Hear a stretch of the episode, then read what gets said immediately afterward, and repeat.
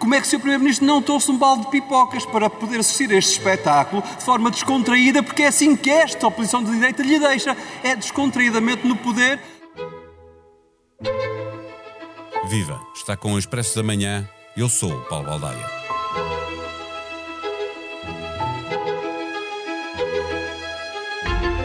O Chega quis censurar o governo do PS, mas abriu o debate a acusar o PSD de chegar à noite e puxar os lençóis para se deitar com o Partido Socialista. O PSD respondeu afirmando que não é um partido de moções, mas um partido de soluções e chamou ao Chega um partido populista de brincadeira. A iniciativa liberal, que até votou ao lado de Ventura, acusou o líder do Chega de estar a ser infantil entre a fanfarronice e as birras de Calimero. O primeiro-ministro aproveitou para, logo a abrir, dizer que o Chega quis desafiar os seus parceiros da direita, embaraçando o PSD e levando de arrasto a iniciativa liberal.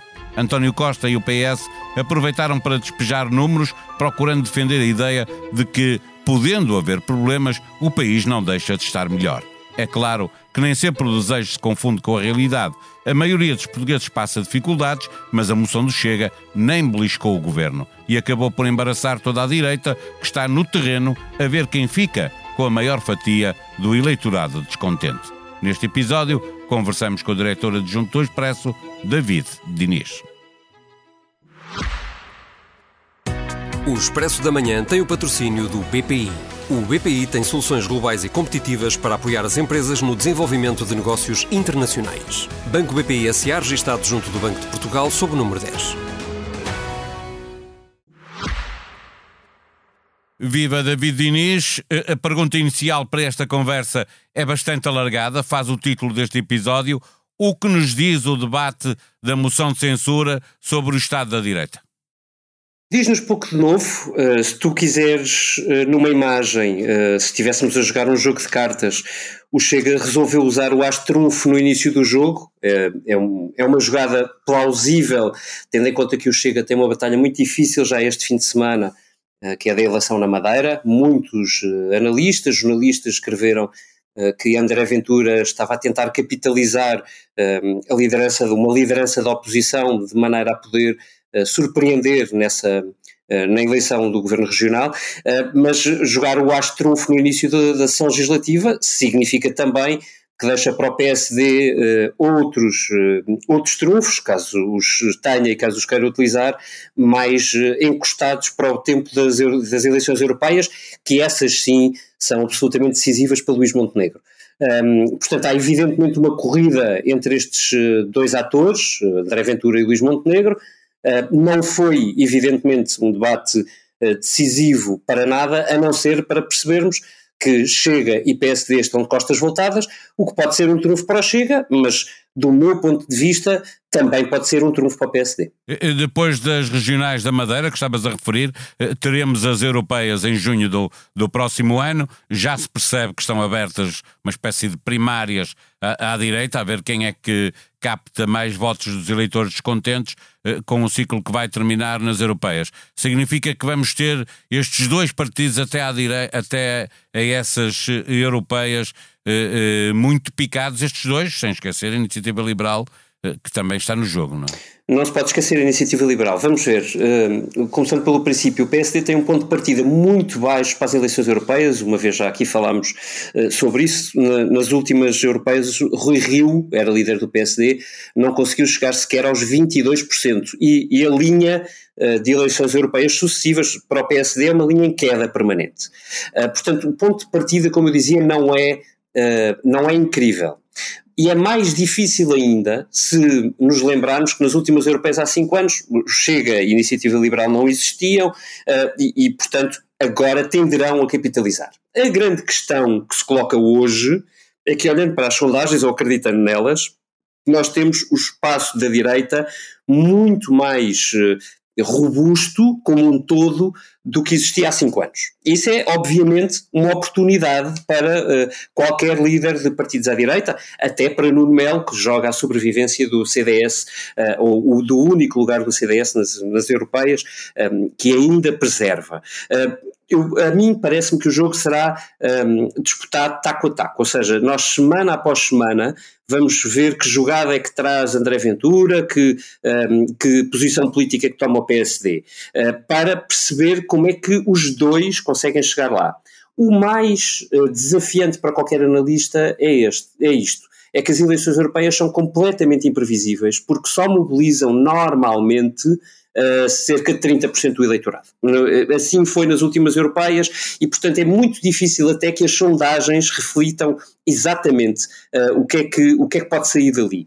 Um, eu acho que, na verdade, o mais decisivo, uh, nomeadamente para o PSD, olhando em particular para o PSD, é perceber até que ponto é que Luís Montenegro, resistindo na tática a André Ventura, como acabou de acontecer nesta moção de censura, o PSD absteve-se e resistiu até às pressões internas para, uh, para votar a favor dessa moção, até que ponto é que Luís Montenegro dizia eu resisto também à pressão do Chega do ponto de vista de políticas públicas, porque o mínimo sinal de que o, C, de que o PSD esteja a ceder uh, às políticas que defende o Chega, mais radicais, como, como é da natureza deste partido, significa uma cedência, mas uh, vai ser preciso muita força política para não ceder uh, na moderação do PSD e, e, vamos, e é isso que vai ser testado ao longo dos próximos oito meses. Eh, nós já vamos regressar uh, à Madeira e ao, e ao, que isso pode significar, o resultado uh, para estes partidos, mas antes disso, não está em causa a liderança quer da IEL, quer do PSD e, obviamente, do CDS, mas nestes partidos tem assento parlamentar com o resultado das europeias? Eu acho que nas europeias Luís Montenegro seguramente arrisca uh, a liderança. Não há nenhuma hipótese de Luís Montenegro sobreviver se, se perder por, mais, por cinco ou mais pontos face ao Partido Socialista e tenho, aliás, grandes dúvidas que Luís Montenegro consiga resistir perdendo. Uh, é evidente que André Ventura não está em causa uh, por, por, razões que são claras para, para todos os que nos ouvem. André Ventura é a única cara do, do, Chega, a razão de ser da sua força. no que diz respeito a Rui Rocha, sim, também joga, tal como Luís Montenegro, a sua, a sua liderança, embora se especule que a ideia da IEL seja apresentar o seu ex-líder Coutinho Figueiredo e se assim for Rui Rocha está protegido.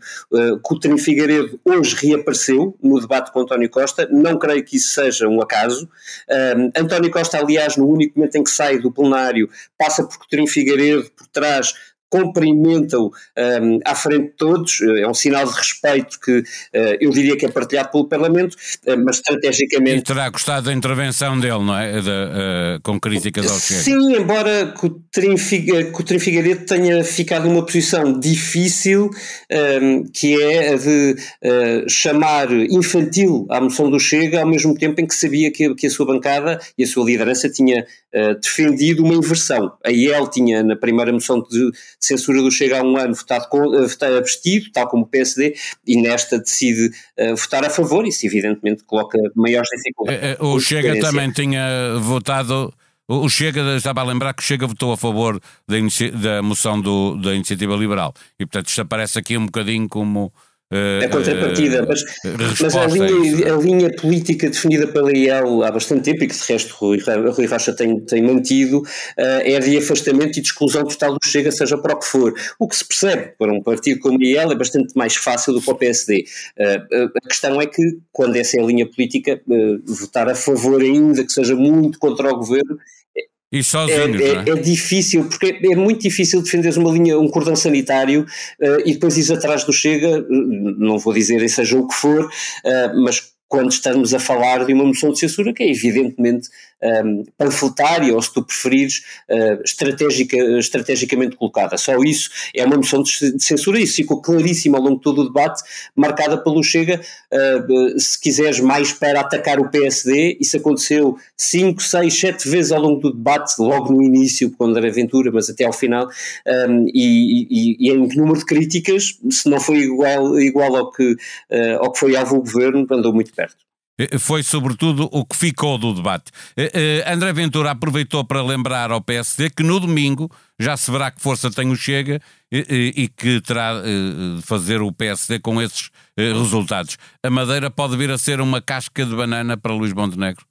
Bem, pode se houver uma surpresa enorme. Agora, eh, e eu percebo porque é que eh, eh, André Ventura aposta as cartas nisso. nas últimas eleições regionais, o PSD, ninguém esperava que o PSD não tivesse maioria absoluta e não teve. E teve de fazer uma coligação com o CDS.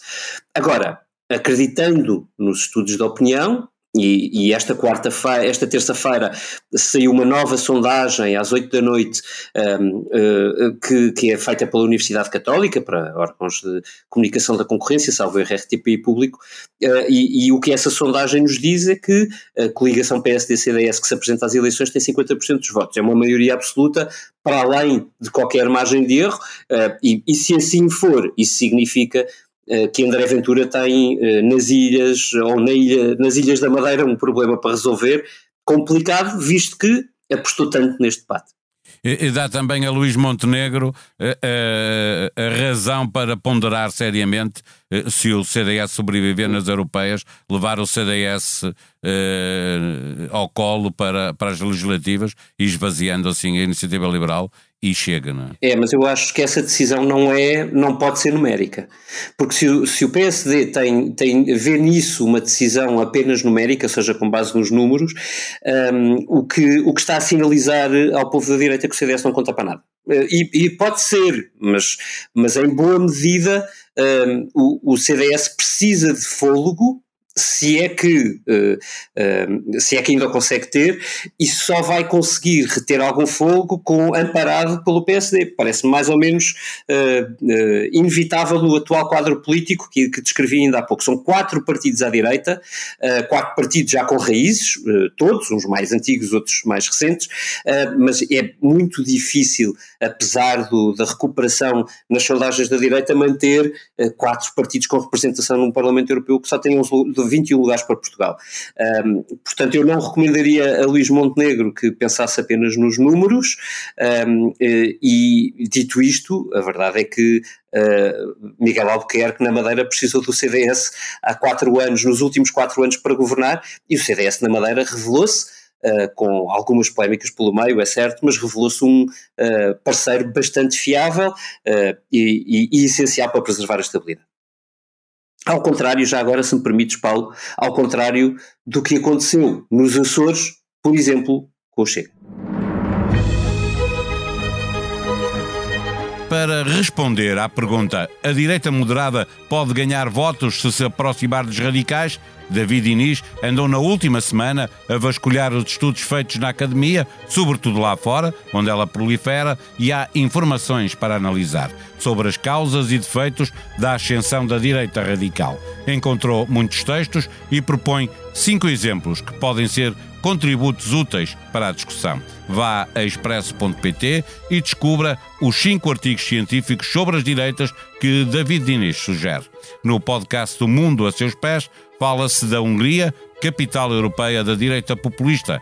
Teresa Ferreira Rodrigues, catedrática da Universidade Nova de Lisboa, e Helder Gomes, jornalista do Expresso, são convidados de um episódio conduzido pelo editor do, da secção internacional, Pedro Cordeiro. A sonoplastia deste episódio foi de João Luís Amorim. Nós vamos voltar amanhã. Até lá, tenham bom dia.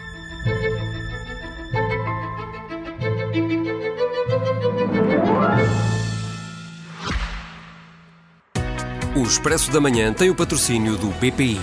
O BPI tem soluções globais e competitivas para apoiar as empresas no desenvolvimento de negócios internacionais. Banco BPI SA registado junto do Banco de Portugal sob o número 10.